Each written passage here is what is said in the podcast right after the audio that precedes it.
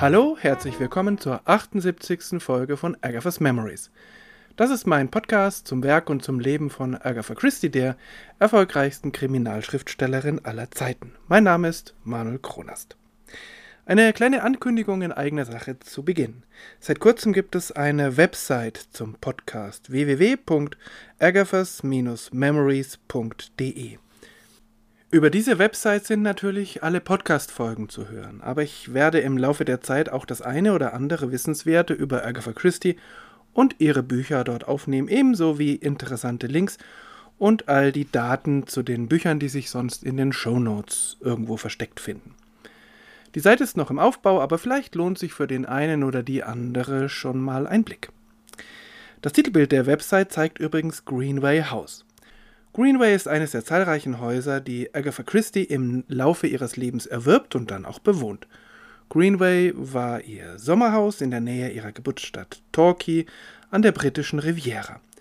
Heute wird es vom National Trust verwaltet und kann besucht werden und der Besuch lohnt sich. Wir waren gerade im Urlaub dort. Dort wird nämlich sehr schön gezeigt, wie Agatha und ihre Familie darin gelebt haben und wie Agatha auch dort gearbeitet hat. Und auf der anderen Seite ist es ein wunderschönes Haus. Als Agatha Christie allerdings die Geschichte schreibt und veröffentlicht, um die es heute geht, ist an Greenway noch gar nicht zu denken. Agatha ist in Geldnöten. Die Scheidung, ausstehende Steuern und das leidige Unglückshaus Styles. Agatha muss schreiben, sie muss veröffentlichen, um finanziell über die Runden zu kommen. Obwohl man muss zugeben, das ist in ihrem Fall immer noch Leiden auf hohem Niveau. Immerhin hat sie ja noch ihr Elternhaus Ashfield und sie kann das Internat für ihre Tochter Rosalind bezahlen. Und dann auch noch die eine oder andere Fernreise, so wie noch in diesem Jahr, also 1928, mit dem Orient Express in den Nahen Osten. Über diese Reise werde ich in einer der nächsten Folgen erzählen. Und zum Glück hat sie ja ihre Schreibblockade überwunden. So entsteht auch die sehr kleine Geschichte A Fruitful Sunday, die am 11. August 1928, also fast exakt 94 Jahre vor der Aufnahme dieser Podcast-Folge in der Daily Mail erschien. Die Daily Mail war damals schon eine unglaublich einflussreichste Tageszeitung. Heute ist sie ja äh, das auflagenstärkste englische Blatt.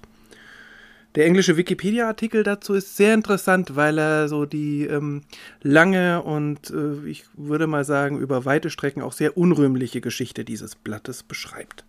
In den 20er Jahren war die Daily Mail schon ein sehr konservatives Blatt. Sie hatte erfolglos gegen, die Fra gegen das Frauenwahlrecht gekämpft und dabei den Begriff Suffragetten geprägt.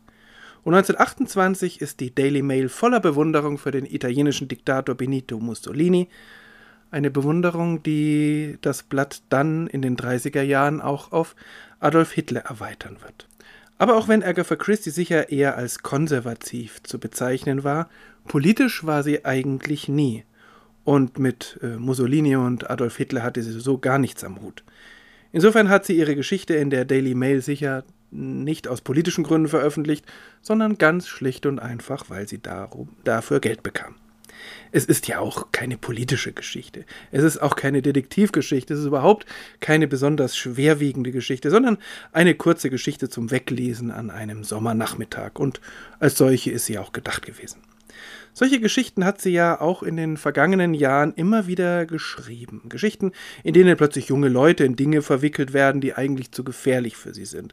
In denen sich diese jungen Leute dann aber aus ihren Verwicklungen wieder befreien und ihre Beziehungen zueinander plötzlich in einem neuen Licht sehen. Also Geschichten mit einem Happy End. A Fruitful Sunday, in etwa ein fruchtiger Sonntag, handelt von einem jungen Pärchen, das noch ganz am Anfang ihrer Beziehung steht. Dorothy Pratt ist ein Hausmädchen mit einer strengen Arbeitgeberin und Mr. Edward Palgrove arbeitet irgendwo in einem Büro. Er verdient offensichtlich nicht viel, aber irgendwie doch ausreichend, dass er sich ein Auto aus vierter Hand für 20 Pfund leisten kann. In unserer aktuellen Währung wäre das eine hohe dreistellige Summe, aber es wären doch niemals 1000 Euro. Und dieses Auto ist offenbar eine Schrottkiste mit schwergängiger Schaltung und kaum funktionierenden Bremsen. Aber es genügt, dass Edward seine Dorothy zu einem Sonntagsausflug ausführen kann, auch wenn er zwischendurch das eine oder andere Mal reflektiert, dass es doch ein teurer Spaß ist. Ein Zitat. When you have just purchased a baby Austin fourth hand for the sum of twenty pounds and are taking it out for the second time only, your whole attention is necessarily focused on the difficult task of using both hands and feet as the emergencies of the moment dictate. Uh uh, said Mr. Edward Palgrove, and negotiated a crisis with a horrible grinding sound that would have set a true motorist's teeth on edge. Well, you don't talk to a girl much, complained Dorothy. Wenn du gerade einen Baby Austin für die Summe von 20 Pfund aus vierter Hand gekauft hast und du ihn erst zum zweiten Mal ausführst, ist deine gesamte Aufmerksamkeit notgedrungen auf die schwierige Aufgabe gerichtet, beide Hände und Füße so zu gebrauchen, wie es die jeweils aktuelle Notlage erfordert. Äh, äh, sagte Mr. Edward Palgrove und bereinigte eine Krise mit einem schrecklich knirschenden Geräusch, das einem wirklichen Motoristen einen Schauder über den Rücken gejagt hätte.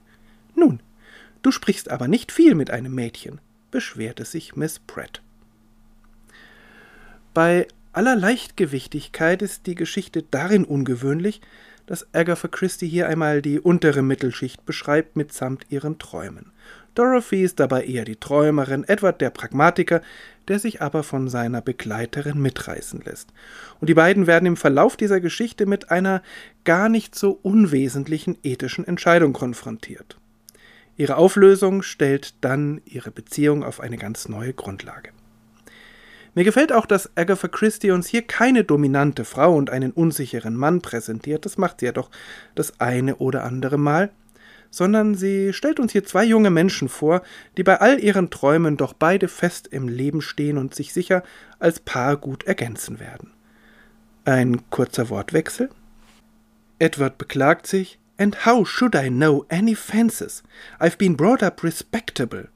Men ought to know everything said Dorothy. That's what they are for. Und woher soll ich irgendwelche Hehler kennen? Ich bin anständig erzogen worden. Männer sollten alles wissen, sagte Dorothy, dazu sind sie da.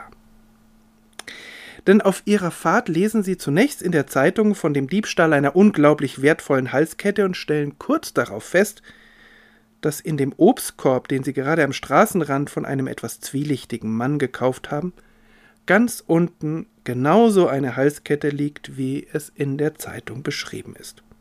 Damit ist der Sonntag eigentlich gelaufen, die Träume und die Gewissensqualen beginnen. Die Auflösung dieser kleinen Geschichte ist nicht besonders elegant oder trickreich, aber völlig passend. Sie ist, wie gesagt, ein netter Zwischensnack und als, als solcher höchst vergnüglich zu lesen. Am Schluss sind die beiden jungen Liebenden wieder in der Wirklichkeit angekommen und die großen Träume haben ihren eigenen Platz. Dorothy laughed. You're rather a dear, Ted, she said. Come on, let's go to the pictures. Dorothy lachte. Du bist wirklich ein Schatz, Ted, sagte sie. Komm, lass uns ins Kino gehen. Die nächste Geschichte, die Agatha Christie veröffentlichen wird, die ist wieder eine mit Hercule Poirot. Das hat Agatha Christie ja schon seit einiger Zeit nicht mehr gemacht. Das waren ja erstmal bei den Kurzgeschichten Mr. Quinn und Miss Marple dran. Für heute soll es das gewesen sein. Schön, dass Sie dabei waren, schön, dass ihr dabei wart. Bis zum nächsten Mal. Alles Gute.